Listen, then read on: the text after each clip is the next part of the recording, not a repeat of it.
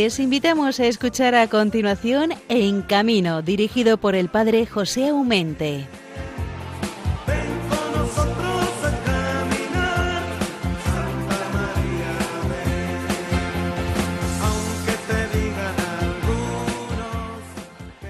Muy, muy buenos días, paz y bien, queridos hermanos. Muy buenas jornada de este viernes que nos llega ciertamente de noche, pero que poco a poco vendrá el día y con eso comenzaremos también nosotros a despertar y agradecer el, nuevo don que el Señor regala, como son 24 horas a nuestra completa disposición, como un cuaderno limpio que podemos escribir todo aquello que queramos.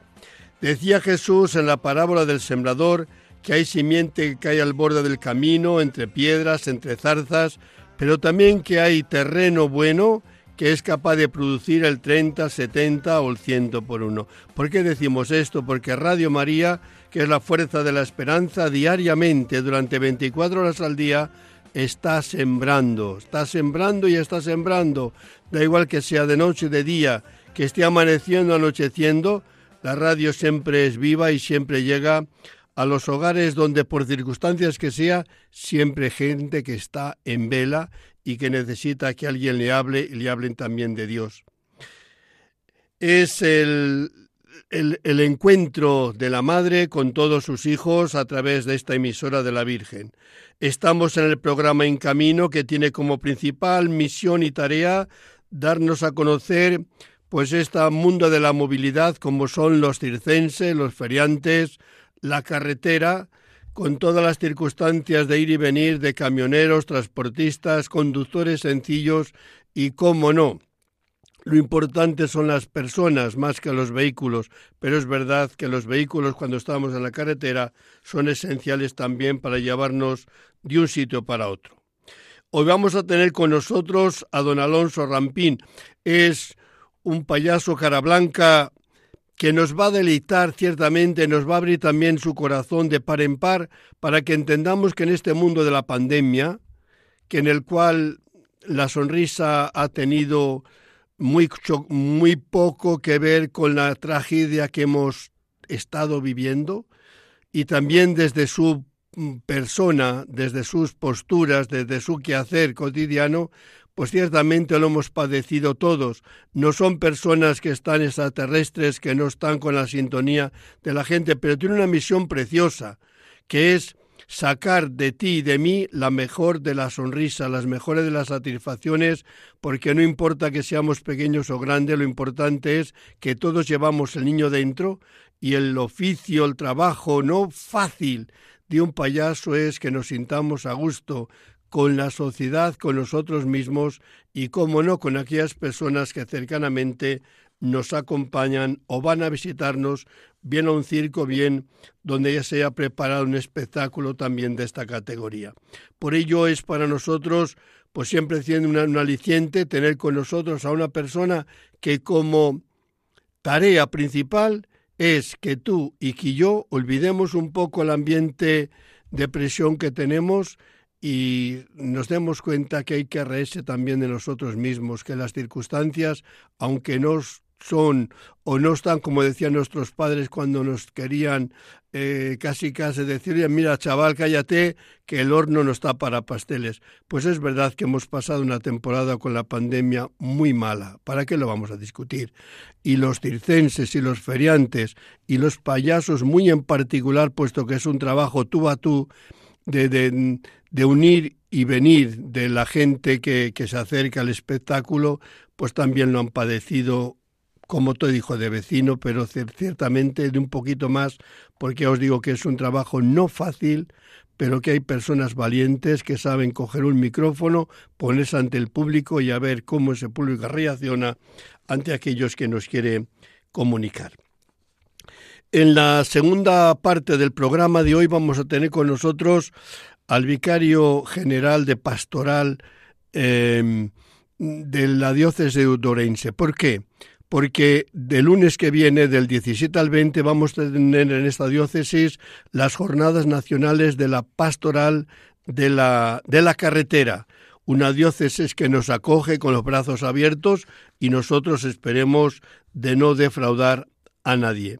Por ello, en esas jornadas que vamos a tener con los delegados diocesanos, vamos a tratar de varios temas.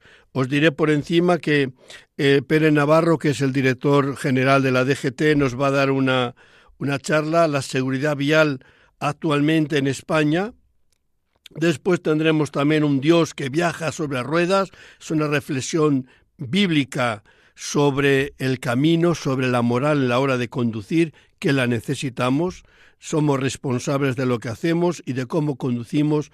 Cuando vamos por una carretera un camino me da igual, lo importante es que no solamente tengo que velar por mi seguridad, sino también por la seguridad de aquel que va junto a mí. Por ello creo que tenemos que tener muy en cuenta que como no vamos solos por la carretera y los actos que yo hago son también o implican también a terceras personas, la responsabilidad tenemos que asumir.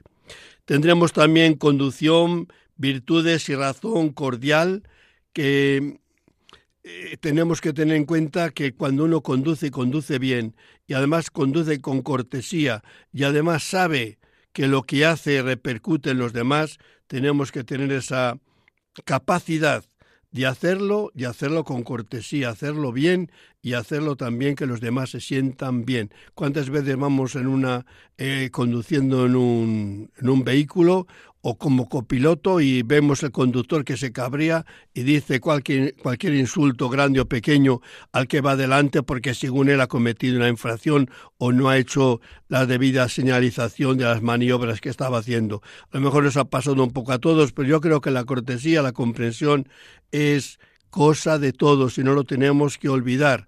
Todos somos caminantes y todos nos tenemos que ayudar a todos porque nadie somos profesores de nadie y el error que uno ha cometido hoy a lo mejor lo cometo también mañana y peor de aquel que he visto a un hermano que, andaba delante, delante de mi coche.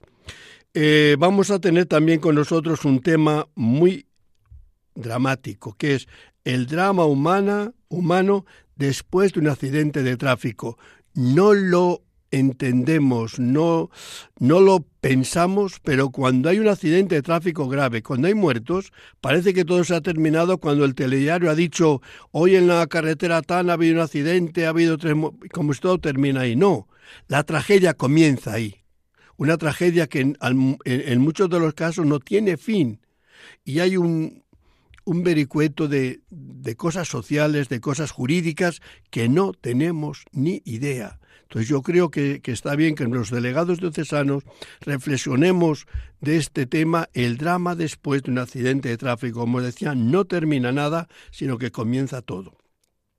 Tendremos también otro tema muy bueno, normas y nuevas formas de la movilidad. Sabéis que se ha modificado bastante sustancialmente el código de, de la circulación pues da también que los delegados diocesanos nos demos cuenta por dónde va caminando y la sociedad, por dónde va caminando la DGT, qué se nos exige en el siglo XXI a los conductores que a lo mejor ya hace muchos años que acogimos el carné y ya que nos van a enseñar ahora. Pues muchas cosas nos pueden enseñar porque todos somos caminantes y aprendices a conductores. Nunca nos las demos de saber conducir mejor que nadie porque entonces no las podremos también pegar. ¿eh? Y no quisiera yo que nadie de vosotros, queridos hermanos, pues tengamos ningún accidente de tráfico. El miércoles está previsto irnos a Santiago de Compostela. No olvidéis que las jornadas tenemos en Orense, Santiago no está muy lejos, y cómo no vamos a ir a visitar al apóstol Santiago y ganar las indulgencias del año jubilar. Pues claro que los delegados de la pastoral de la carretera, con don Ciriaco, que es nuestro obispo director, pues nos acompañará a celebrar la Eucaristía a visitar al sepulcro del, del, apóstol y ganar las indulgencias que el Santo Padre Francisco ha prolongado, nunca se había sucedido en la historia, ¿no? Dos años, el año santo. El año pasado, como teníamos la pandemia, pues el Papa ha dicho este año, venga, vale, eh, la generosidad de la Iglesia y de las indulgencias que sigan también un año más y se lo agradecemos porque gracias a ello también nosotros llegamos a tiempo. Eh, las dos últimas ponencias eh, que tendremos, pues las tendremos entonces el miércoles por la tarde. O sea, vamos a estar reunidos de lunes a mediodía al jueves después de comer, que vamos a clausurar las jornadas en una capilla con la celebración eucarística preciosa, la capilla del Cristo de, Orense. Con ello, a los pies del Santo Cristo, eh, nos daremos un abrazo, todos los delegados, cada uno después de comer volverá a sus tierras y será cuestión de poco a poco ir haciendo balance de lo que ha constituido los cuatro días que hemos estado juntos y cómo hacerlos también llegar a la, a la sociedad. El programa lo cerrará pues esta comida fraterna del jueves día 20 eh, y así el programa también de hoy, pues como siempre lo van a cerrar. Eh, eh, bienvenido Nieto y Javier Saiz. Son dos colaboradores habituales de nuestro programa que nos darán noticias, últimas noticias de la carretera y también alguna noticia, curiosidad del mundo circense. Saben que para ponerse en contacto con este programa contamos con un correo electrónico que paso a citarles en camino arroba radiomaria.es. Y hombre, que queremos escuchar este programa después o algún otro que se hayan emitido, no tengáis problemas. Vais a los podcasts de Radio María, buscáis el programa en camino, vais a la fecha que deseáis y allí les vais a encontrar todos. Lo importante es que el mensaje que aquí queremos transmitir en las ondas de Radio María lleguen a sus destinatarios que sois todos vosotros. Así con la bendición del Señor, la protección de la Virgen, os doy el más sonoro eh, aplauso de buenos días y que ojalá ese cariño que siempre las 24 horas transmite Radio María llegue a cada uno de vuestros corazones. Hermanos, comenzamos. Buenos días.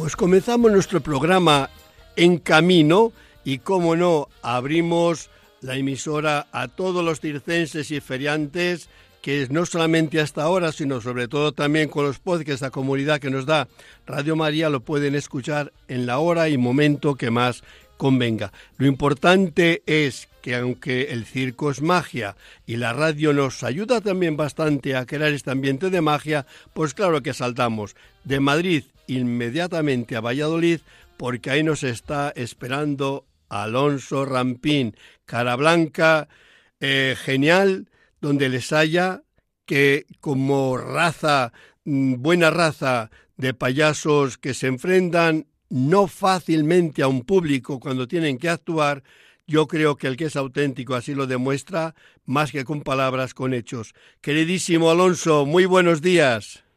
Muy buenos días, hermano, y muy buenos días, radio oyentes. Oye, yo siempre tengo una admiración especial por los payasos porque mi debilidad son los payasos, porque yo cuando voy al circo veo el trapecista, el que hacen su número maravilloso, eh, sultante, ¿no? Pero le da igual la reacción del público al principio, él va, actúa, si le aplauden, pues qué, qué bonito, se animará un poco. Pero el payaso cuando salís a enfrentaros a un público que si no reacciona, yo, yo digo, trágame tierra, yo diría que me muero, ¿no? ¿Tenés ese miedo escénico cuando salís a escena? Sí, sí, sí, por muchos años que llevas saliendo a escena, al final tu número es un número muy dinámico, muy vivo y, depende sobre todo, pues como has dicho, de la respuesta del público. Y hay públicos muy diferentes, hay incluso eh, localidades donde los públicos son muy diferentes y claro, siempre, por lo menos tienes el gusanillo hasta que oyes la primera risa, la primera carcajada. Muchas veces solemos decir, luego los artistas hablamos entre nosotros, oye, ¿cómo es el público? Pues oye, un público estupendo, te lleva sorpresas, ¿eh? Porque puede haber un circo lleno y, no responden igual que igual hay 60 personas en, el circo o, donde estés trabajando, ¿no? y siempre nos, nos comentamos. Hace poco estaba en un circo que había poca gente. La verdad era un día muy raro porque era fiestas en el pueblo de no sé dónde. Bueno, había caído una lluvia que no, no se sabe cuánto había caído allí. La cosa es que no había demasiado gente en el circo. Pero caray, a la payaso le aplaudían a rabiar. Digamos que eran pocos, pero hacían muchísimo ruido. Yo creo que eso para un artista tiene que ser genial. Claro, claro, claro, claro. Y ahí tienes un momento de incertidumbre. El otro día estuvimos, por ejemplo, en Salamanca, en un pueblo, era la función era a las doce y media y a las doce y veinticinco no había nadie. Y venía el técnico y dice, oye, Alonso, que es que no hay nadie. ¿Cómo que no hay nadie? no hay nadie. Habían sido las fiestas, ya habían estado de juerga con las fiestas de San Miguel, y habían acostado tarde. Oye, empezaron a venir, empezaron a venir, había un grupo ahí de 70 personas, porque era un pueblo pequeño, no veas lo bien que lo pasamos. increíble. O sea que muchas veces no sabes por dónde vas a empezar y ahí tienes un poco el gusanillo, pero luego una vez que empiezas y ves la primera reacción del público es maravilloso y siempre diferente. Esa es la magia, la magia de hacer siempre lo mismo, que muchas veces hablamos, mi compañera y yo, decimos, oye, pues si esta parodia es, es que lo llevamos haciendo 20 años, y 20 años que nos pasamos bien, y 20 años que nos reímos. Oye, de todas maneras, ante la reacción del público tendréis que alargar o yo creo que os, dejaros llevar también por el eh, un margen del guion, yo creo que lo tenéis que hacer, porque si la gente se lo está pasando genial, yo creo que alguna cosilla por ahí os sacáis. Me, me imagino, porque... Sí, sí, sí. Eh, sí, sí, sí, eso es, eso es evidente. Eso te lo da la profesionalidad, los años de trabajo, el saber hacer pausas. Pero es igual que cuando eh, tú te diriges a, a, la iglesia, al público y tal, sabes que las pausas si tú vas y sueltas un rollo, pues vale. Pero si sabes manejar los tiempos, manejar las pausas, la entonación, el preparar un chiste con una entonación que sube para que luego el otro lo remate, haces una pausa, eso es, es, es parte de nuestra profesión y es lo que tenemos que saber hacer. La verdad que algunas veces decís algunas palabras que no vienen a cuento, pero está tan bien dicha y en ese momento justo que la carcajada es asegurada. Dice, pero bueno, si no ha dicho nada extraordinario, ya, pero lo ha dicho en el momento justo y con esa entonación justa y la gente ha reaccionado con, con justicia. ¿O, tenéis esa sensación también vosotros? Sí, sí, sí, sí. Eso son, mira, al final yo, mi familia, que también me dan payasos, los hermanos Alonso de, de San Sebastián, del País Vasco, donde ahora mismo me pillas porque he tenido que venir a San Sebastián a hacer unas cosas. Y, siempre mis, mis tíos me decían, ¿no? Decía, el, el, cuando tú haces lo que llamamos en el argot del espectáculo una morcilla, ¿no? Pues que dices, tú te sales del guion y dices una cosa y la gente ves que la ríes, pues eso se, suele intentar repetir. Y, incluso las improvisaciones eso eran palabras de mi tío y de incluso Tonetti, he hablado con él muchas veces, las improvisaciones hay que ensayarlas. Oye, qué bonito, ¿eh? Las improvisaciones hay que... que es genial. Fija, hombre, es maravilloso, maravilloso. Eso quiere decir que si tú haces un, día, te, se te ocurre, hay que estar abierto. Yo, eh, los payasos yo lo entiendo así, ¿eh? Yo lo entiendo que tú sales a disfrutar y, y, tienes la capacidad de, bueno, pues de, de llevar un guion, desde luego, pero si se te ocurre una cosa que puede funcionar o tiene gracia, pues la dices. Y si la gente se ríe, pues la repites el día siguiente. Y ya está. Y esto es, esto es la magia de, lo que te he dicho antes. Del, hacer un espectáculo muchas veces, dices, joder, es que lo llevo haciendo tanto tiempo. Ya, pues siempre es diferente. Porque siempre hay algo. Oye, estaba yo diciendo en la, en la introducción, en el editorial, que hemos pasado tres años muy, muy, muy jorobados. Sobre todo el primer año en el 20, madre mía, madre mía, madre mía. Qué, qué mal lo hemos pasado todos, ¿para qué nos vamos a engañar? Unos por miedo, otros porque se le han muerto algún familiar y otro porque también teníamos miedo que podría venir a nosotros ese, ese mismo virus y llevarnos por otra parte, ¿no? Mm, los que, así como, como trabajo, sois tan directos y tan de tú a tú, donde la, la risa, la sonrisa es esencial. No, podemos salir a un circo, a un espectáculo, en cualquier sitio, para hacerle a la gente y, tener un ambiente de funeral. Eso, eso no va con, con la actuación de, del payaso. Mm, desde vuestro pedestal, ¿Cómo habéis vivido ese año? Sobre todo yo digo que el 20 o parte del 21. Después yo creo que ahora está, sigue estando por ahí el bicho, pero como si ahora no nos da tanto miedo. A mí tengo la sensación que ya como, bueno, como si se ha hecho de familia. Bien. A nosotros, la verdad que ha sido muy duro, muy duro, muy duro, porque realmente a nosotros nos prohibieron trabajar. O sea, tú no podías montar un circo y meter a un aforo de, de X personas. Entonces, se tuvieron que cerrar, muchos estuvimos parados, los feriantes exactamente igual. Y aquí, cuando no trabajas, no, no entra dinero. O sea, esto es la ley de si hay trabajo, entra. Si no hay trabajo, no entra. Entonces, bueno, pues se pasó muy mal a nivel familiar, pues muchos tuvimos que hacer otras cosas. Tengo compañeros que han estado parados en los pueblos donde dejan el almacén o donde tienen el circo y teniendo que ir a, recoger fruta, a recoger pimientos. El que sabía usar la paleta, pues se iba con cuadrillas para hacer obras. O sea, ha sido muy duro, muy duro, muy duro, muy duro. Aparte luego el tema de, bueno, pues familiares que hemos perdido, amigos que hemos perdido pero ahora yo, yo soy, tengo esperanza por, por naturaleza y soy optimista por naturaleza. Luego esto ha dado la vuelta. Ahora mismo, eh, ya el año pasado tuvimos ocasión de, de empezar ya a trabajar con aforos un poco reducidos, con separaciones, pero la gente venía, la gente venía al circo, la gente quería pasárselo bien. Actuaciones que íbamos a hacer en un teatro, pues más las pasaban, como pasó en Zamora, en Toro. Nos quitaron del teatro y nos llevaron a la plaza de toros y con la gente separada pero la gente riéndose y riéndose y sonriendo. Desgraciadamente al principio no les veíamos por la mascarilla, pero ahora ya que se han quitado las mascarillas, yo creo que nadie me puede decir que, que, que, la gente no tiene ganas de disfrutar y de reírse. Los circos están trabajando muy bien, la mayor parte de los que conocemos, tú lo sabes mejor que yo, que viajas por todos, y estamos muy, muy, muy, muy optimistas y con muchas ganas de con precaución, gracias a Dios las vacunas cada vez van mejor. Yo creo que, esto le hemos dado la vuelta. Hay que tener cuidado todavía, pero creo que le hemos dado la vuelta. ha sido muy duro. Fíjate, ha sacado el tema. Yo, como si ahora ya lo había superado, el tema de la mascarilla, pero es que hace muy poco, el año pasado o hace dos años, cuando permitieron algún, con un mínimo aforo poder hacer espectáculos, ojito que era ridículo y que era raro, tener la mascarilla y hacer reír a esa gente yo no sé vosotros cómo se lo pasaríais mal, estoy seguro, porque una mascarilla no deja de ser algo que me tapa el rostro y... Claro, claro. Pero hay, pero el, el rostro, como, como sabes, la boca, por supuesto, es lo que más expresión da, el abrir la boca, los dientes, la jajaja, el ruido también, pero los ojos, los ojos, los ojos. Ahí había que fijarse en los ojos. Los ojos brillan, hay, hay algo que, que ves que la gente se lo pasa bien, yo me fijaba en los ojos. Oye, a, nivel nacional, a nivel de España, eh, ¿ves buen relevo en, en lo que a payasos circenses se refiere?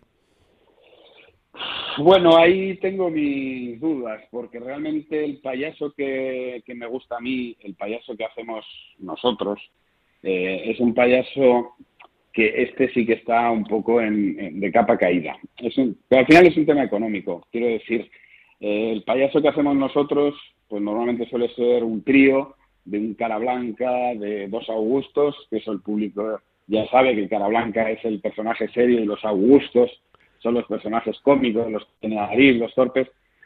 Pues claro, son, son, son grupos que, cuestan dinero, quiero decir, que, y que normalmente no, no sabemos hacer otra cosa. Eh, hacemos reír, pero no sabemos hacer otra cosa. Desgraciadamente, desde los años finales de los 70, principios de los 80, que, aparecieron tecnologías nuevas, modernas, y el circo ha ido perdiendo un poco de, gente, pues eh, el pagar esto es costoso. Entonces, los, empresarios buscan gente más polifacética, pues bueno, pues que haga de payaso, pero también haga malabares o haga otras cosas, y con eso intentan reducir un poco la nómina, ¿no? Que al final es lo que eh, estamos, lo que marca. Alonso, estamos, estamos coincidiendo porque la verdad, así como veo que en el circo español eh, el trapecio le hemos perdido, no, no es que le vamos a perder, es que le hemos perdido. Prácticamente ya es una reliquia del pasado el entrar en un, en un circo y ver que va a haber trapecio. Eso ya. Claro, pero eso, pero eso es porque los circos se han tenido que ajustar, son más pequeños, el montar un número de volantes en un chapito pues ya no es tan fácil. es, y es lo que, lo que yo y, perdón, me pongo yo por delante, mi grupo y yo, mi grupo y yo estamos intentando reivindicar, Ese payaso de antes, ese payaso que hacía reír, porque yo lo digo en nuestros espectáculos, digo, el payaso nunca ha sido solo para niños. Yo no, te, yo no digo que no sea para niños, pero nunca ha sido solo para niños. Yo recuerdo perfectamente funciones a las 11 de la noche. O sea, a ver funciones a las 11 de la noche, donde iba el público mayor, donde los payasos cambiaban de parodia, hacían otro tipo de, otro tipo de sketch. El niño se va a reír de lo mismo, de las bofetadas, del tropezón, de la palabra maldicha, pero antes, antes, que no había tele, en la época de los años 40, los años 50, que todavía la televisión no estaba, cuando iba un circo a una ciudad, era el espectáculo, iba, iba todo el mundo y había crítica política, había crítica de todo y los payasos hacían todo eso. Y había funciones para niños y luego para mayores. Yo recuerdo, y yo tengo 56 años, yo recuerdo en San Sebastián, donde he nacido, que venía al circo y había una función a las 5, otra a las 7 y otra a las 11 menos cuarto. Eso ha desaparecido. Y eso es una pena tremenda. Pero eh, las circunstancias mandan muchas veces. Hombre, también, también en España han desaparecido los grandísimos circos. Prácticamente quedan medianos o pequeños, porque es que es muy difícil hoy día con un gran circo sobrevivir. Hay que reconocer que no es porque no tengan capacidad de hacerlo, sino es porque en estos momentos no es fácil arriesgar nada de, de lo que mínimamente tengas cierta seguridad salir adelante, porque las circunstancias vienen muy mal, muy mal. Estamos saliendo de una crisis circense fatal, y yo creo que vamos a ver si remontan un poco y yo sé que ahora ahora con motivo de la Navidad hay bastantes circos que están intentando reforzar eh, el espectáculo que quieren ofrecer al público. Ojalá sea un estímulo para que después aquello vaya más y, volvamos otra vez a los grandes circos. Yo lo deseo porque la gente lo desea y la gente lo necesita. Yo creo que cuando todos, mm, todos nos convertimos cada vez un poco más pequeñitos, al final nos reducimos a la nada. Yo creo que hay que aspirar a los grandes circos, como de hecho en cierta parte de Europa y también en América he visto que están comenzando a renacer, con muchas dificultades, ciertamente, pero lo importante es que no nos quedemos como estamos, sino que aspiremos a más. Yo es lo que pienso así, Alonso. Yo eh, te, doy la razón totalmente, pero es lógico. El, problema, hay dos. Yo, desde mi punto de vista, desde mi humilde punto de vista, veo dos problemas. Uno, que ir al circo ya no es lo que era antes. Ahora tú, un cualquier niño desde un teléfono en su casa o en, en la parada del autobús puede tener acceso a ver cosas maravillosas que antes solamente las veías en el circo y luego también el tema de las, de las instituciones. O sea, el llegar un circo a una ciudad supone un desembolso de dinero por parte de la empresa tan grande que luego no sabes si vas a recuperar, que, que es alucinante. Ha habido, ahora hay una, una unión de varias empresas de profesionales de, del circo que, bueno, pues se va a intentar hacer lo que llamamos las, las ciudades amigas del circo, ¿no? Que está muy de moda, el, las city friendly, friendly del circo, pues que oye, pues que el terreno sea un terreno como Dios manda, no sea un barrizal, que te lo pongan a un precio que sea razonable y que, que, te traten bien y que traten bien al circo.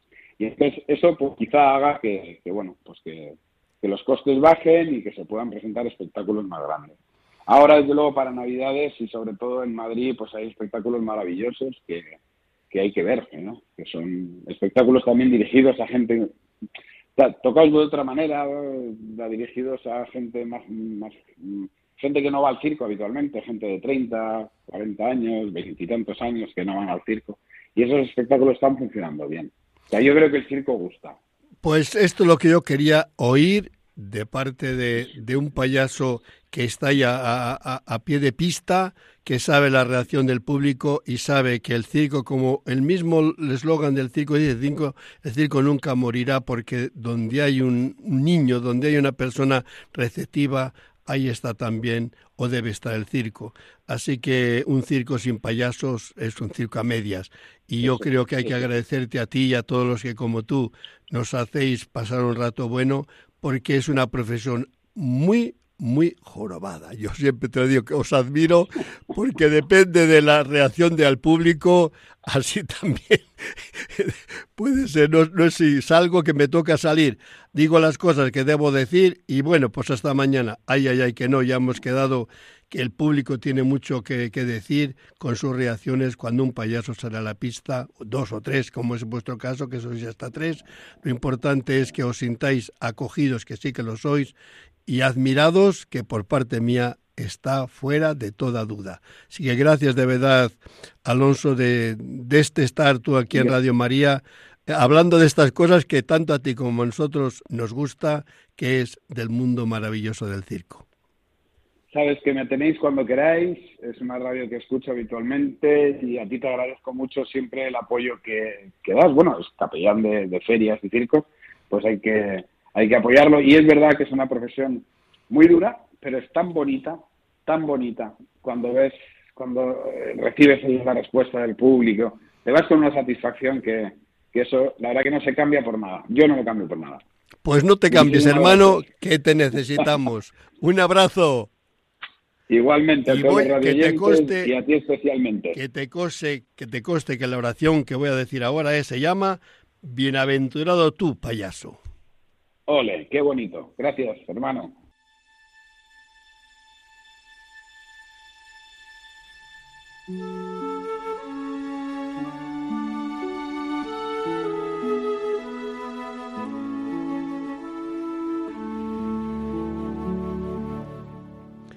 Bienaventurado tú, payaso, porque sabes hacer brotar la alegría en el corazón de los hermanos, porque sabes captar el sentido y el mensaje sencillo de la gente que se alegra contigo, porque eres bienaventurado por el cariño, porque en tu, en tu recreada ternura tienes el secreto del amor, porque a veces de tus lágrimas nacen y haces brotar la esperanza, porque pintas el arco iris, los corazones de los que se hacen niños, porque con el pañuelo de tu sonrisa limpias más de una lágrima, porque sembrando sonrisas haces posible el germen de la justicia, porque con amor haces que nazcan la paz más allá del dolor, porque siempre estás payaso en el corazón joven de nuestro Padre Dios. Amén.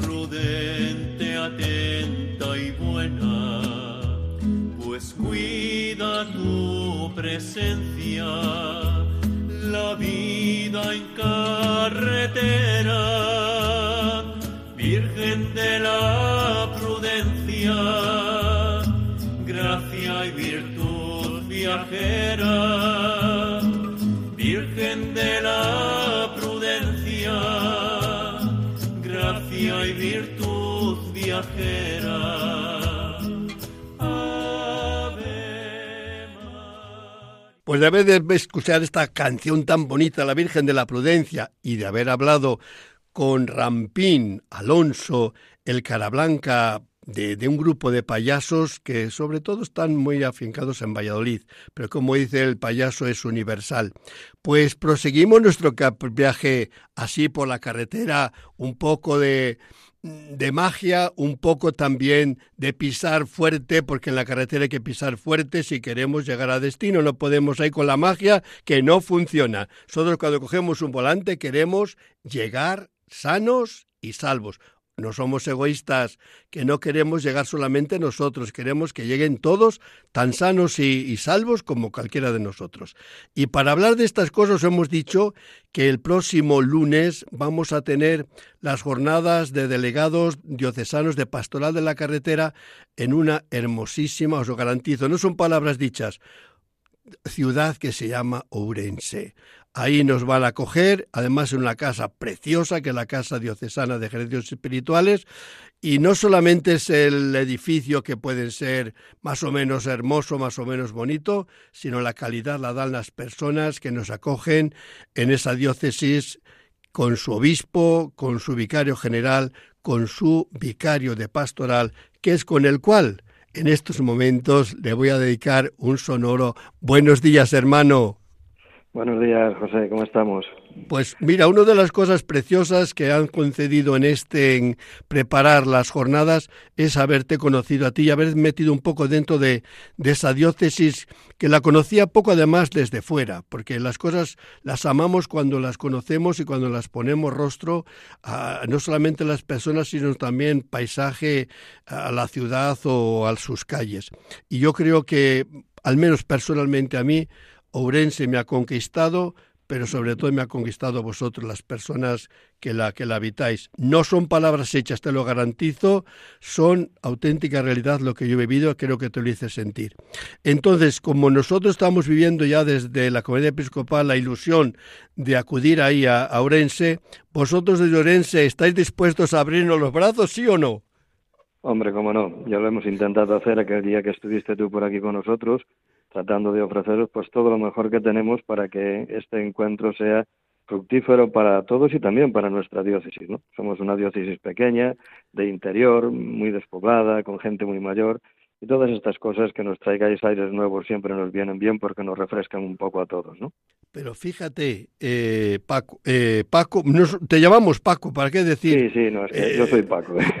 Paco Pernas aquí para allá, pero vamos, el vicario de, de Pastoral Diocesano es lo que puede ser ahora y mañana puede ser otra cosa, hasta obispo, que sabemos lo que lo que tiene reservado a Providencia, pero sí estamos hablando con el vicario de Pastoral de la diócesis de Urense, donde el señor obispo estará con nosotros en la inauguración de las jornadas que las tendremos, si Dios quiere, el martes por la mañana.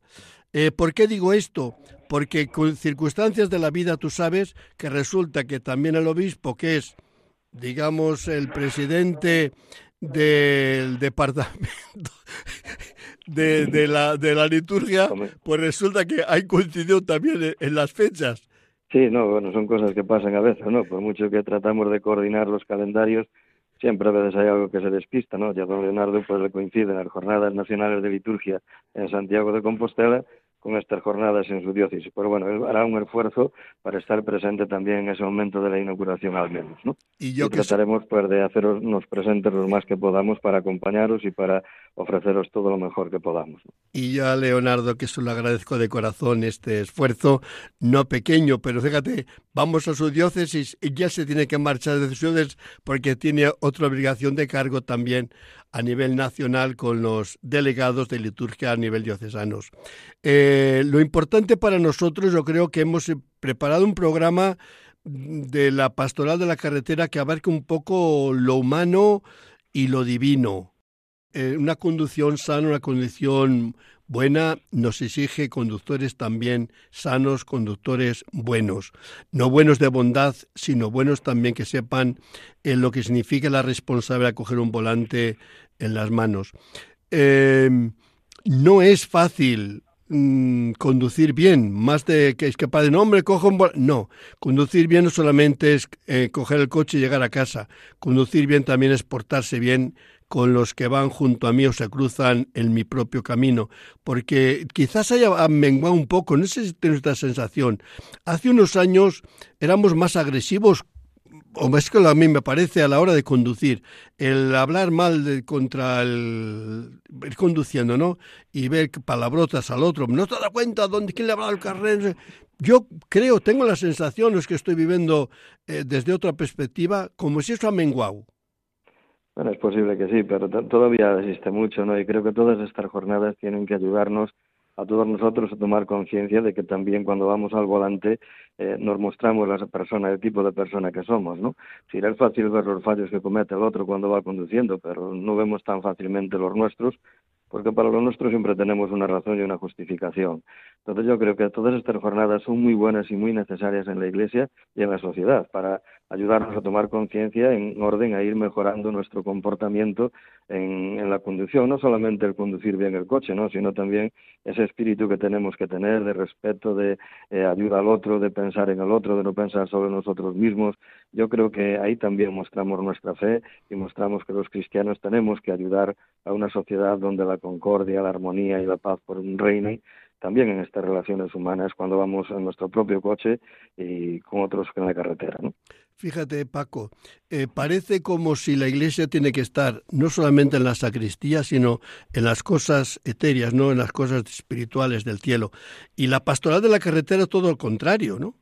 Es, un, es una iglesia encarnada en la realidad concreta, humana, donde la gente nos movemos, que es el transporte, la movilidad humana.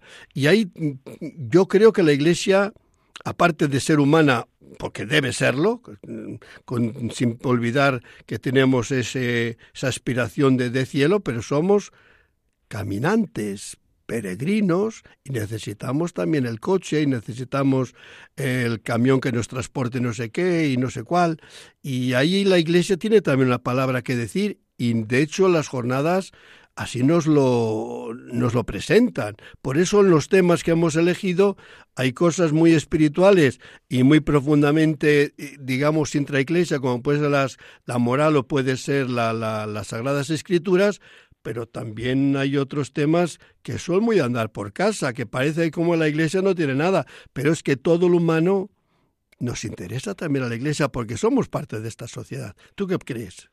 Sí, el, objetivo de la Iglesia es el hombre. El hombre es integral, ¿no? no solamente es espíritu, es también cuerpo, es alma, es movilidad, es relaciones humanas, es interacción con otros y todo eso tenemos que integrarlo en la vida. La fe no puede ir por un lado y la vida por otro. ¿no? Tenemos que eh, es la misma persona la que es creyente y la que conduce y la que se desplaza y la que va al encuentro de los otros y es esa persona la que tiene que también mostrar sus creencias y su fe pues en estas relaciones con normalidad y con naturalidad. ¿no?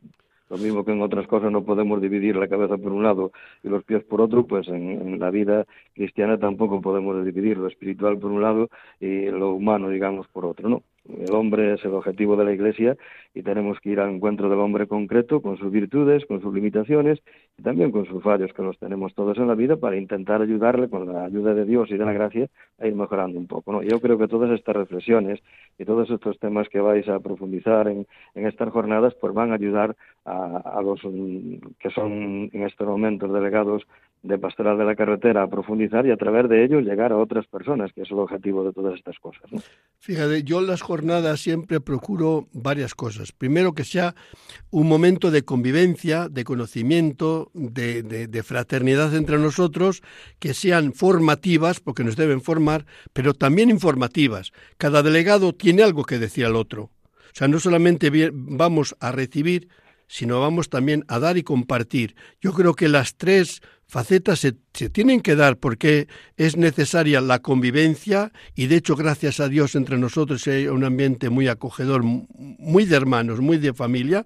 Tenemos que juntarnos para rezar y claro que, que en las jornadas está muy presente la oración, tanto litúrgica de la Eucaristía como también de, del oficio divino, eh, al menos comunitariamente laudes y, vísperas, pero es que también el informar y el dejarme informar, es decir, formar, forman parte de, las jornadas. Y yo creo que nos vamos a empapar también un poquito de la diócesis de Orense y no solamente en sus gentes, que os veremos por allí una y otra vez y algunos de espero que estéis todas las jornadas porque siempre son enriquecedores compartir. Pero date cuenta que también os vais a dejar empapar de vuestro arte, de, de, vuestra cultura artística y religiosa. ¿Qué crees tú que nos puede llamar más la atención y que nos puede llenar más el corazón de lo que podamos ver en Orense en esos momentos también que tendremos de esparcimiento? Hombre, indudablemente en la ciudad, pues el casco histórico es precioso, ¿no? es un lugar para pasear, para relajarse, para disfrutar y la gran joya que tenemos en Orense es nuestra catedral, ¿no? Podéis conocerla, disfrutar de ella, del pórtico del paraíso y de la capilla del Santo Cristo donde celebraréis la Eucaristía y que es una verdadera joya y una verdadera obra de arte, ¿no? ese Cristo que vela por todos los orensanos y a los que existe tantísima devoción en nuestra ciudad. ¿no?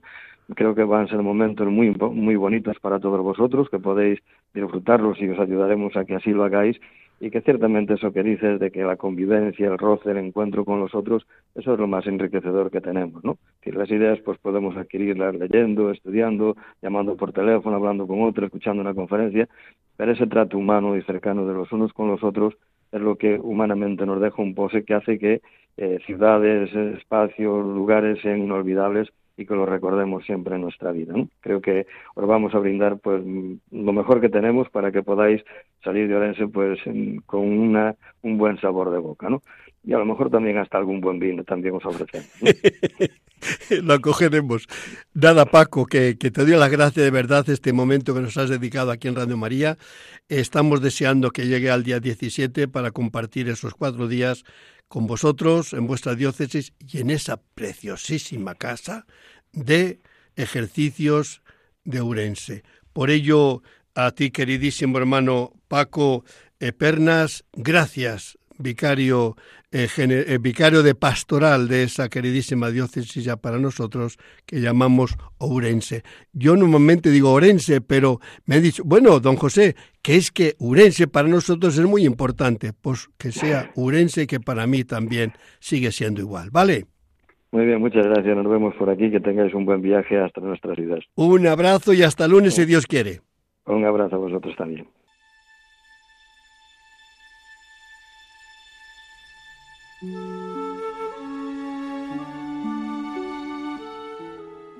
Virgen Santísima de la Prudencia, Señora y Madre mía, al subir una vez más al vehículo, tomar el volante entre mis manos, sé que no es un juego de niños. Por eso, después de silenciar el móvil, me dirijo a ti, Virgen Prudente, para pedirte un buen viaje. Guía mi camino por el cumplimiento de las normas de tráfico, para que con la debida atención y prudencia llegue felizmente a mi destino. Madre, ayúdame a gozar del viaje y evitar toda clase de accidentes para bien mío de los que me acompañan o circulan junto a mí.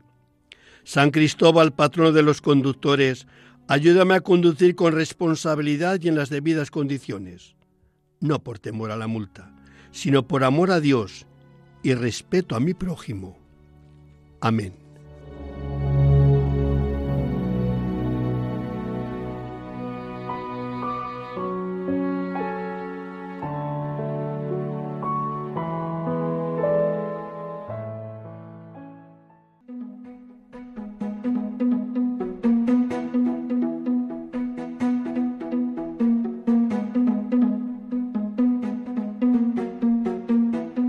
Noticias en carretera con bienvenido Nieto.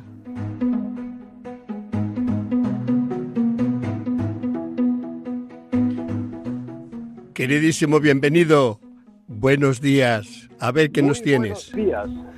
Además, en, aquí estamos justamente ya eh, casi ansiando el comenzar el próximo lunes por la tarde, si Dios quiere, nuestro encuentro de delegados de la pastoral de la carretera. Pues bueno, primero que, el próximo lunes, si Dios quiere, como digo, comenzaremos las jornadas donde se van a, a tener un encuentro con diferentes autoridades civiles y religiosas, civiles en el sentido de la Dirección General de Tráfico, donde se nos hablará básicamente de la educación de la formación vial y sobre todo por parte del director general de tráfico que nos va a hacer una, una exposición en relación a cómo está la seguridad vial en España. Dicho esto, pues varias, varias eh, noticias para ir calentando motores. La primera es que los accidentes de tráfico siguen creciendo. Esto es una cosa que habrá que tomar las correspondientes medidas que sean, pero sobre todo a nosotros nos gustaría que fueran medidas preventivas, informativas, divulgativas y educativas, que no sean coercitivas. Segundo lugar, la Confederación Española de Autobuses, Confebus, se ha quejado y se ha manifestado, esta es una noticia que ha saltado estos días en los medios de comunicación porque en los presupuestos generales del Estado no se contempla contrato igualitario el transporte por carretera que el transporte ferroviario. Y están muy, muy en este caso, eh, muy disgustados con esta política que lleva el gobierno de la nación en cuanto a que no se ha tenido la sensibilidad con el mundo rural, básicamente, o, o la España vacía o la España vaciada que tantas veces estamos escuchando. En tercer lugar, también otra noticia importante para todas las personas jurídicas es que a partir del día 1 de noviembre la Dirección General de Tráfico ya no mandará notificaciones en papel, sino que las notificaciones serán a través del correo electrónico. Repito, personas jurídicas. Todavía las personas físicas no estamos en la obligación de tener el llamado correo electrónico o llamada, mejor dicho, dirección electrónica vial.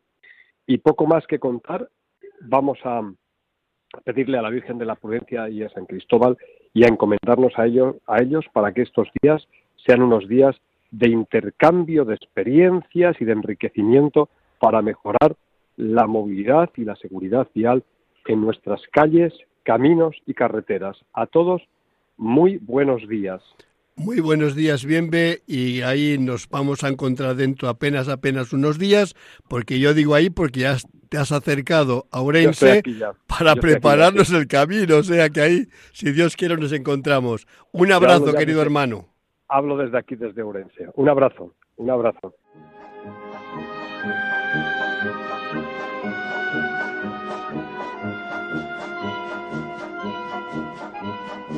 El circo es noticia con Javier Sainz.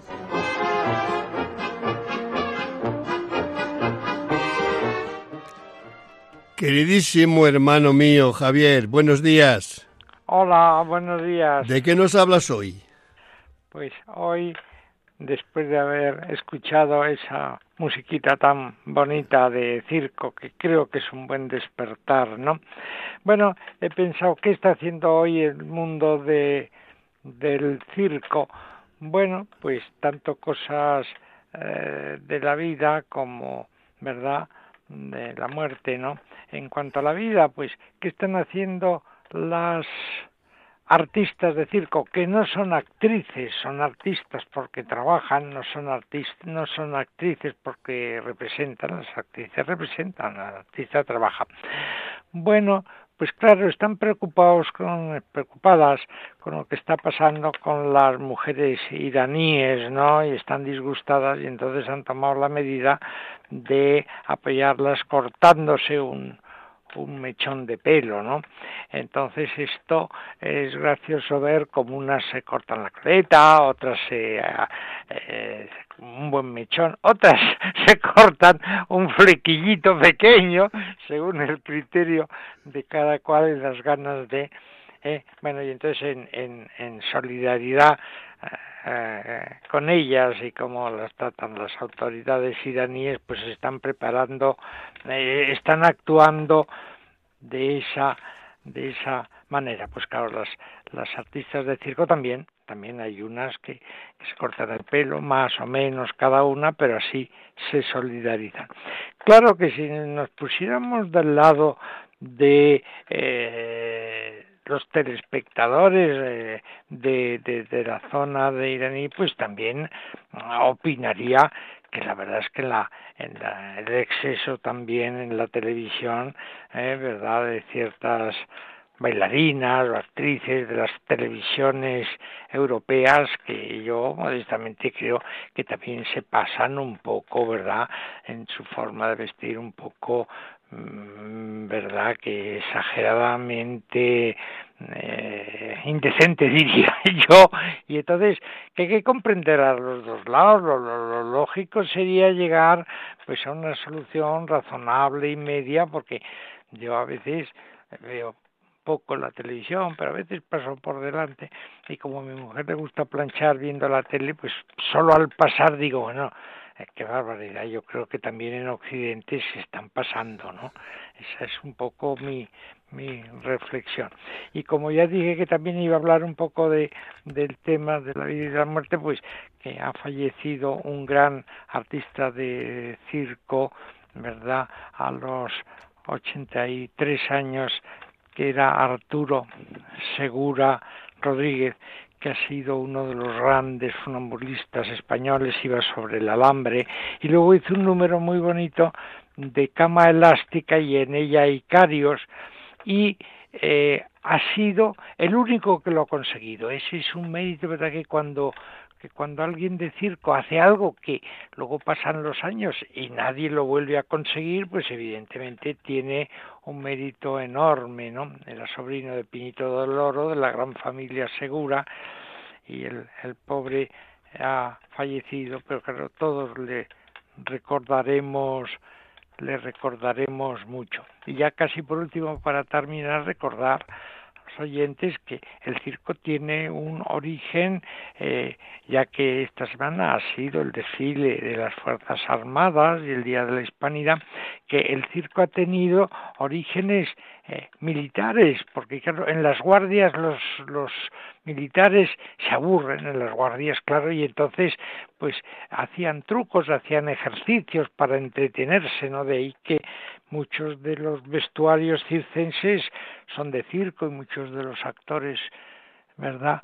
Eh, de los artistas se llaman el capitán tal, el capitán cual, el comandante no sé qué, y eso es porque tiene un origen el circo. También de los labradores, porque en, los, en las épocas que hay que esperar la siembra, pues hay periodos en que no se puede hacer nada en el campo, y también, también ejercitaban con instrumentos eh, de labranza, de labranza. Bueno, eso ha sido un poco lo que quería comentar hoy, ¿verdad?, de este mundo del, del circo. Hermano mío, dicho queda y bien está. Así que te agradezco de corazón tu, tu presencia en este programa En Camino y te doy la bendición del Señor para que te acompañe contigo, con tu esposa y con tu familia. Un abrazo, querido hermano. Muchas gracias. Un abrazo a todos vosotros y a ti. Hasta ahora.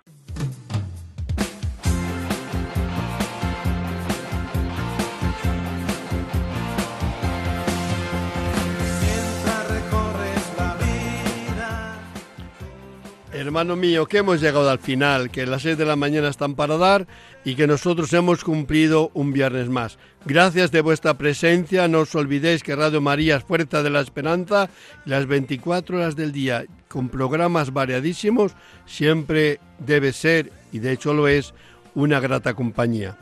15 días más y estaremos de nuevo juntos, ustedes y yo, si lo deseáis.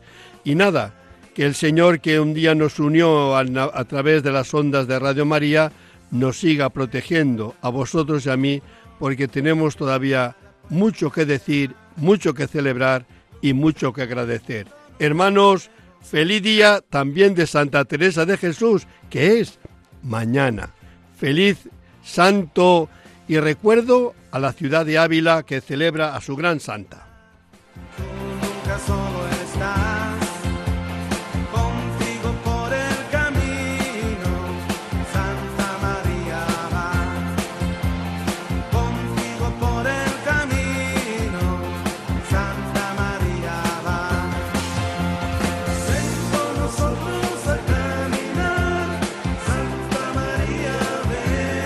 Han escuchado en Radio María En Camino, un programa dirigido por el padre José Aumente.